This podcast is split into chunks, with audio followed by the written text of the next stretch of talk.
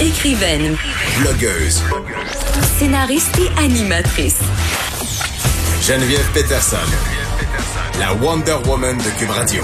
Il y a comme toutes sortes de petits sujets qui passent en dessous du radar euh, ces temps-ci. Évidemment, mon petit sujet est ironique euh, parce que, bon, euh, notre attention est tournée vers ce qui se passe aux États-Unis, vers la COVID-19 aussi.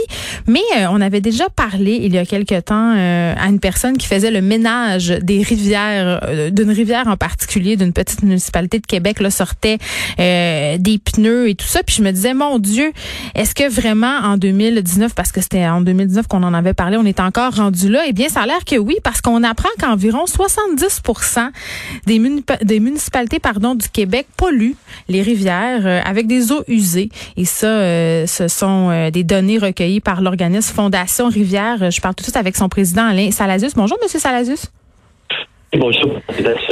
Écoutez, on aurait euh, tendance à penser euh, qu'en 2020, avec tout ce qu'on sait sur la crise environnementale, la crise sur les changements climatiques, les municipalités se feraient plus proactives, si on veut, dans la protection euh, des écosystèmes des rivières. Mais à voir vos données, on dirait que je me trompe. Eh bien, euh, effectivement, il y, a, il y, a, place à beaucoup, à, beaucoup d'améliorations. On est au mois de juin, c'est le mois de l'eau. C'est pour ça qu'on on profite de, mm. de, l'opportunité de, de, mettre l'eau sur la, la place publique. Ce dossier-là qui est peu connu parce que ça se passe sous nos yeux. On, c'est des, des, effets qui sont pas toujours perceptibles. Là. Donc, euh, effectivement, il y a 70 des, des, des de, des, installations qui sont déficientes, qui devraient être améliorées. Donc, il faut quand même comprendre que c'est euh, plus la contamination est plus ou moins importante, dépendamment des événements. Là.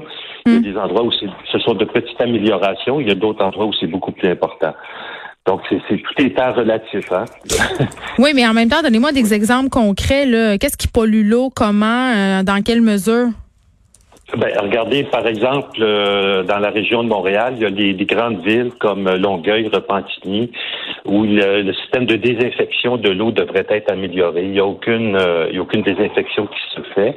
Hmm. À Montréal, ils sont en démarche depuis, je pense, dix ans pour installer un système d'ozonation à la sortie de l'usine c'est l'investissement le plus important qui devrait être fait. Il y a des, délais beaucoup trop importants. Mais maintenant, à Longueuil, il n'y a pas de démarche. Le, ministère n'incite euh, aucunement. Il demande un, il y a un échéancier qui est prévu en 2030. Hein. c'est comme ça, la réglementation, il prévoit 2020, 2030, puis même 2040 avant que des, des améliorations soient apportées au système d'assainissement.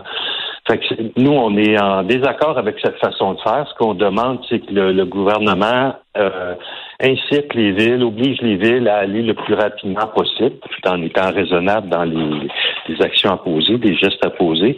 Mais on, veut de l'action. En fait, on est sur pause. Là, on est, hein, on est habitué au Québec sur pause. On sait c'est quoi, mais on est sur pause depuis six ans.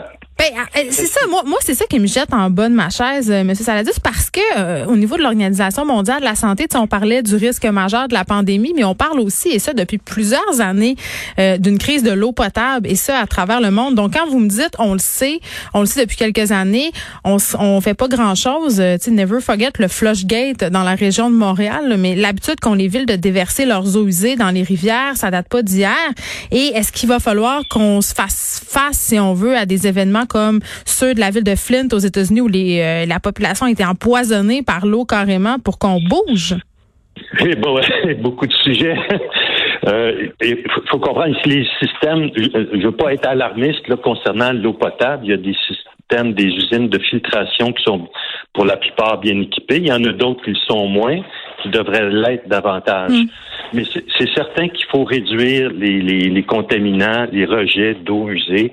Les niveaux de traitement doivent être euh, augmentés.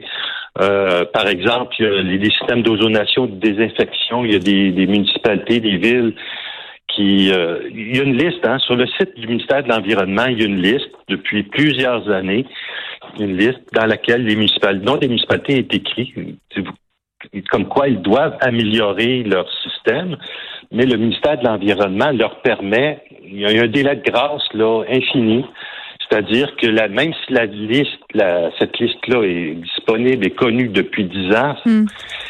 il n'y a aucun incitatif du ministère. le ministère de l'Environnement ne demande pas à ces villes-là d'aller de l'avant. Mais avez-vous interpellé euh, Benoît Charret à, dans, oui. Bon, oui, ils sont, tous interpellés. Ben, pas Benoît Charret. On est en communication avec le cabinet, oui. On est on est en attente d'une rencontre. Mais c'est pas nouveau, là. Le laxisme au ministère de l'Environnement, puis là, je vise pas les employés. Les employés sont excessivement dévoués. ils font ce qu'ils peuvent avec ce qu'ils ont. Ils font ce qu'ils peuvent. Ils sont très peu nombreux. Euh, l'expertise euh, est, sortie de là. Euh, tout est beaucoup, c'est beaucoup des procédures informatiques puis des formulaires à remplir. Il n'y a, plus d'accompagnement. Hein. Ça, c'est un, un, problème majeur.